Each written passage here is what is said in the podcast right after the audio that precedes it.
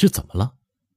一英脸上带着愠怒，问旁边的乔松：“那边乱什么？”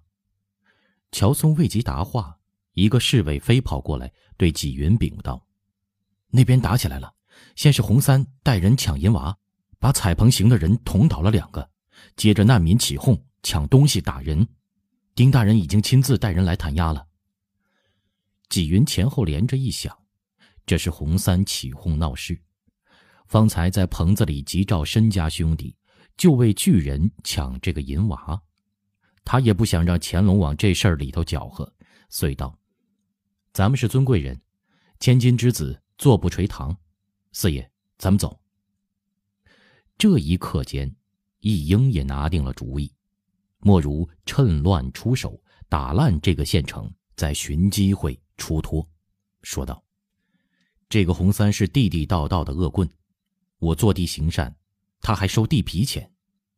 走，和他做一场。”带着胡印忠和四个姐妹及众党徒呼啸而去。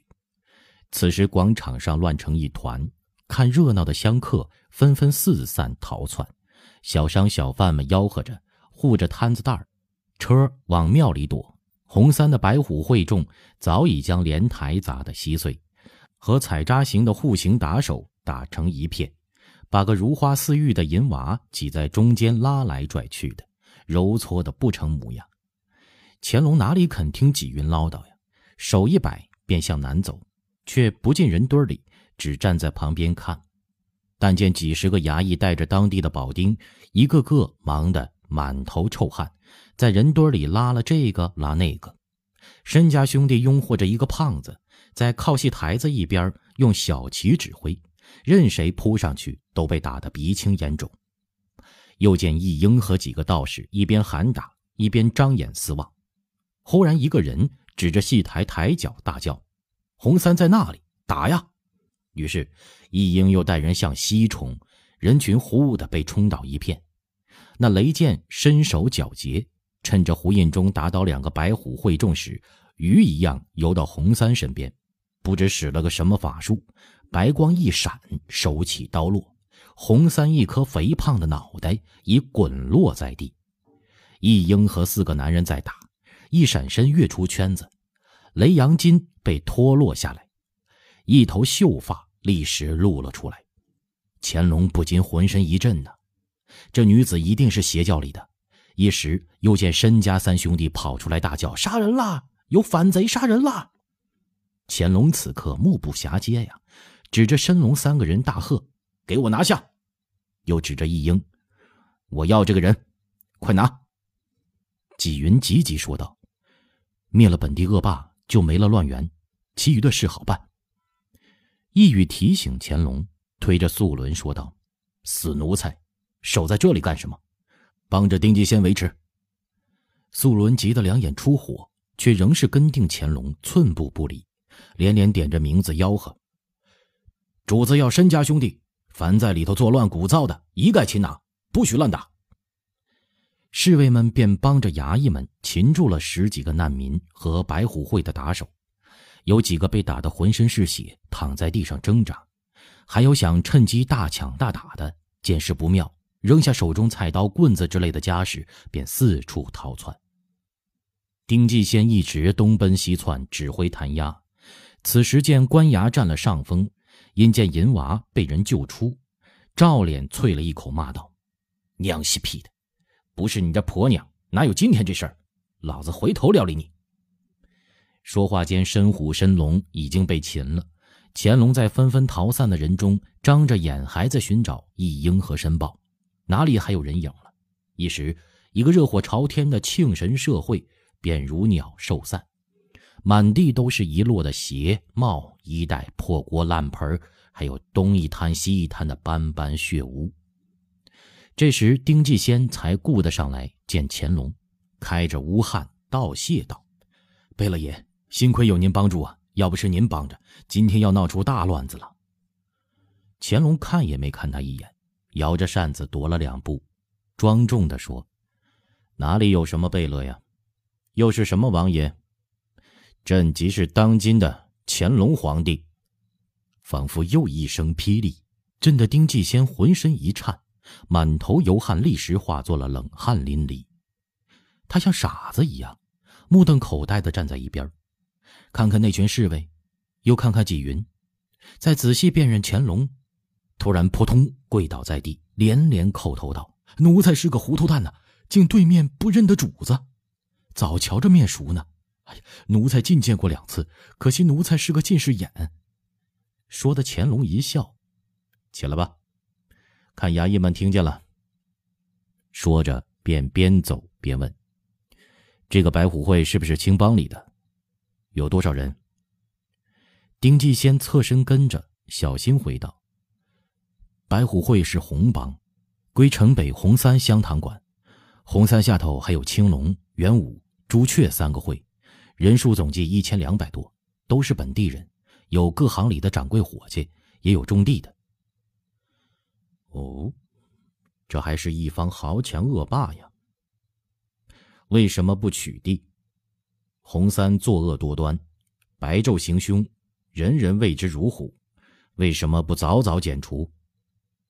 丁继先从容的答道：“奴才是去年秋天才调任平阴的，下车时这里的恶势力已经尾大不掉了。”县里人手少，又没有拿到洪某犯罪的实据，调来从前的狱案看过，虽有前科，曾被赦免出狱。这如果弄不好，出了大乱子，根本弹压不住啊！后来难民涌入平阴，就更不敢轻举妄动了。谁知到底还是出了事。乾隆继续向前走，沉吟着说道：“这事儿看来不全怪你，前任姑息养奸。”难辞其咎。不过，眼前你打算怎样善后啊？丁继先也低头思索。只有戒备谨防，等难民的事处置完了再做打算。乾隆道：“现在就要处置，今天捉到的乱民，还有白虎会的恶棍，要立即正法。”是。立刻出安民告示：洪三已死。他们群龙无首，解散红帮香堂。青龙、朱雀的会首要到县衙自首，三日不到，即行剿捕。是是是，不过难民。乾隆蹙眉沉思，许久才说：“这么着堵截太费力了，也不见得就能逮住一枝花。所有省界边境开禁，撤回边卡。要知道积水成渊。”文龙生言。纪云写信给刘统勋，把旨意传给他，县里快马送去。纪云忙躬身说：“是。”乾隆见丁继先发呆，说道：“你去吧，快办。嗯，把那个银娃带到朕那里，朕要亲询。”他脸一红，敏感的看了一眼纪云，纪云一脸木然，好像什么也没听见，什么也没想。第二十八章，说幻情夜宴玉神庙，悉能力皇帝探死囚。卢卓皇陵果家被索拿到京，听候乾隆最后的处置。囚在养蜂家道的玉神庙内，这个地方在康熙年间曾囚禁犯过的阿哥和宗室亲贵，后来又改为刑部关进有罪的代刊大臣的处所。虽然修造的结实。几十年风波雨蚀，也已显得破旧凋零不堪。高大灰暗的墙壁，檐间蛛网密布，雀粪斑斑。高墙上筑有瞭望堡和巡道，看去阴森森的。他是这里被囚的最大的官儿住的最为舒适，是天字号第一所的头号房。其实也是原来玉神庙的东偏殿，将大殿用木板隔开一分为二，形成内外套间。外间放一张供吃饭的桌子，还有三张椅子。内间木榻上还撑着帐子，确乎是特别忧郁。这并不是管玉的心善，一则朝廷有不辱士大夫的成规，二则这里的犯人吉凶不定，有的是杀了，更多的是求了一段又赦了。几年间起复出来，又是权威赫赫、炙手可热的大辽。当年怡亲王允祥囚在此处。典狱官骂了他一句“装病”，允祥重新得势，把已经调到广东的典狱官又调回北京，押到布草里边当誊抄吏，到死都没再晋升一步。因此，狱卒们待犯人一个个口甜如蜜，一句一个大人爷，绝不敢怠慢。卢卓原是户部员外郎加侍郎衔，放出去治水当钦差，又转任封疆大吏的，熟人格外多。一入狱，便有一干同年同僚乡亲来此慰问、请安、道罚。今日你一席说是去凶，明日他一席又说压惊、喜会。连日来热闹个不了，卢卓自觉比在福建享福十倍，唯一担心的是乾隆亲审，咫尺天威，福祸难测，竟夜里常常忐忑不安，梦惊不断。眼见五月将近，这日天下微雨，卢卓正百无聊赖，隔窗见几个人说说笑笑的进了一号，走近了，才看见是户部主事。柳进模和云南司主事吕承德，身后跟着几个比铁士，佣人挑着个石盒子进来，狱卒便忙开门，笑着说：“今晚又能沾爷的光了。”卢卓笑着迎客让座，说道：“已经讨扰过了，这样一次又一次的，大叫老兄们费心了。”柳进模是个喜天哈地的人，一边叫布菜。一边赏玉立酒钱，说：“今儿是老吕做东，老吕主管云南司，如今阔起来，杨伟也好了。今儿说去东那的小妾肚里有了，我说那你得请客呀，就拽他来了。”卢卓笑道：“嘿，这杯喜酒当然要喝了，祝你早生贵子。你那阳痿是用什么法子治的？我福建任上一个朋友也有这个病。”平时身湿荣贵，驴肾路边吃了多少，总不管用。脖子上、手背上每日爪痕不断，说是老婆掐的，哼，真是笑死人了。柳进模笑嘻嘻的给个人酌酒，共举门杯为吕承德贺喜。柳进模为卢桌夹菜，说：“穷京官得这个病的多了，卢大人，您想啊？”一年统共三四十两的俸，还要应酬朋友，谁敢接家眷来呀？又不能嫖窑子，每日凉床睡觉，哭寂无聊，哪有个不得阳痿的？刀子不磨还要生锈呢。他话没说完，众人都禁不住，噗，喷酒大笑。吕承德指着柳进模，笑得直抖：“ 你呀，你呀！” 却说不出下头的话。其实岂止是不草小吏，就是有些朝廷大臣呢，在这上头也是难乎为情啊。旁边一个比铁士喝得满面红光，把杯说道：“先头李巨来公当了直隶总督，他吃亏就吃在矫情上头。有个外地门生进京，送他一个小妾，他把人家痛骂了一顿，打发人家走，可自己心里又难受。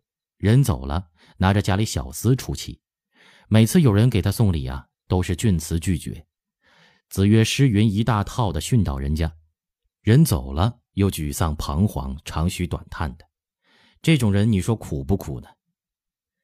柳进模一脸怪相说：“难怪呢，巨来公到北京就没再生儿子，原来也阳痿了。”众人又复哈哈大笑。卢卓是个有心事的人，毕竟笑得不畅，吃几杯问道。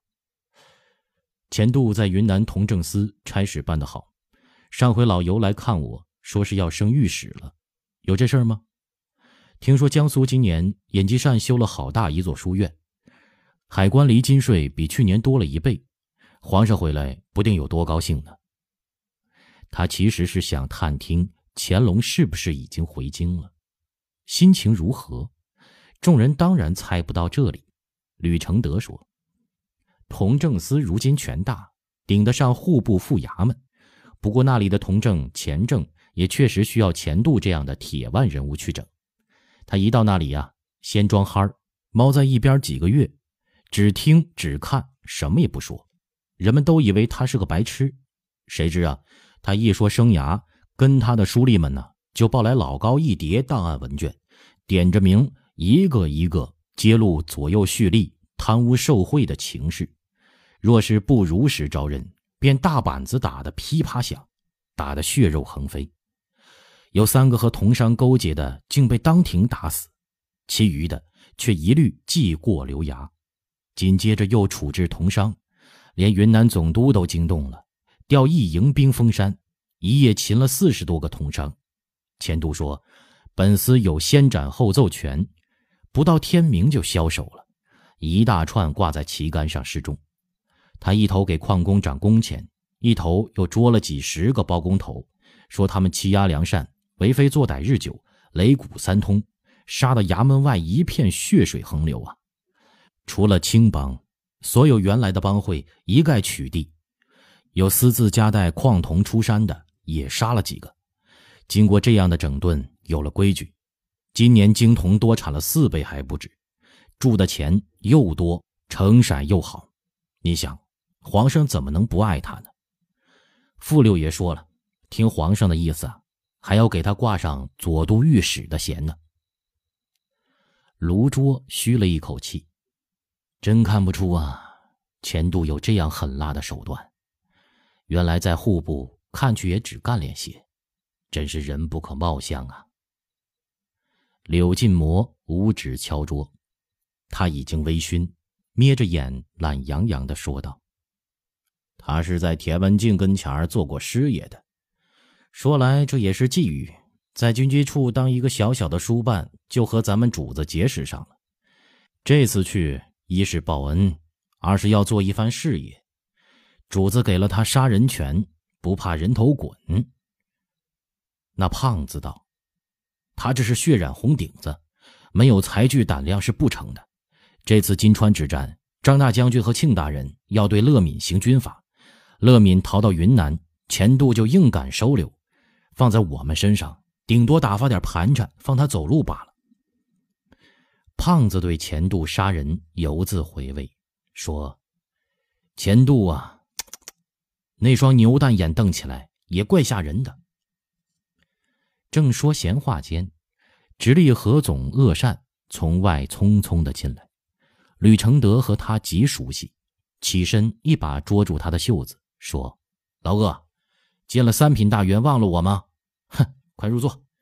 这么热的天儿，还一身官袍糊着。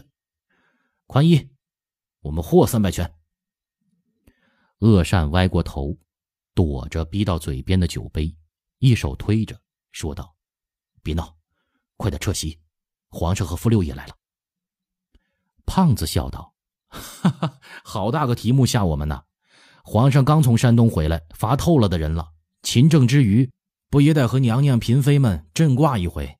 到这个地方做甚？他话没说完，舌头突然打了个结儿，望着门口发怔，啪，狠狠扇了自己一个耳光，扑通的跪了下去，语不成声的道：“奴奴奴奴奴才，奴奴才，灌黄汤，灌醉了。”主子全当听见狗狗叫罢了。说罢，就咕咚咕咚的只是磕头。众人先是好笑发愣，可是向门口一看，都吓得立起身来，酒被化为一身冷汗出了。原来乾隆真的驾到，身后站着傅恒，呆着脸看屋里一片狼藉。屋里人被惊呆了，好久才回过神来，一起伏伏在地叩头。傅恒的脸板得铁青，担心的看了一眼乾隆。萧道清，你方才胡沁些什么？这是臣子该说的话吗？把这些乱七八糟的东西撤掉。几个狱吏齐声答应着，老鼠一样俯身溜了进来，连桌子抬了出去。那个叫萧道清的胖子只是叩头。结结巴巴的说：“回回六爷，奴奴奴奴才那是醉醉话，胡说八道。”乾隆居中坐了下去，接过典狱长吏亲自捧过的茶，放在旁边的凳上，看了众人一眼，突然一笑：“哼，你叫萧道清？是是。哪个部的？回皇上，户部。”你敢诽谤朕宫？奴奴才不敢。奴才其实心里最敬皇皇皇上的。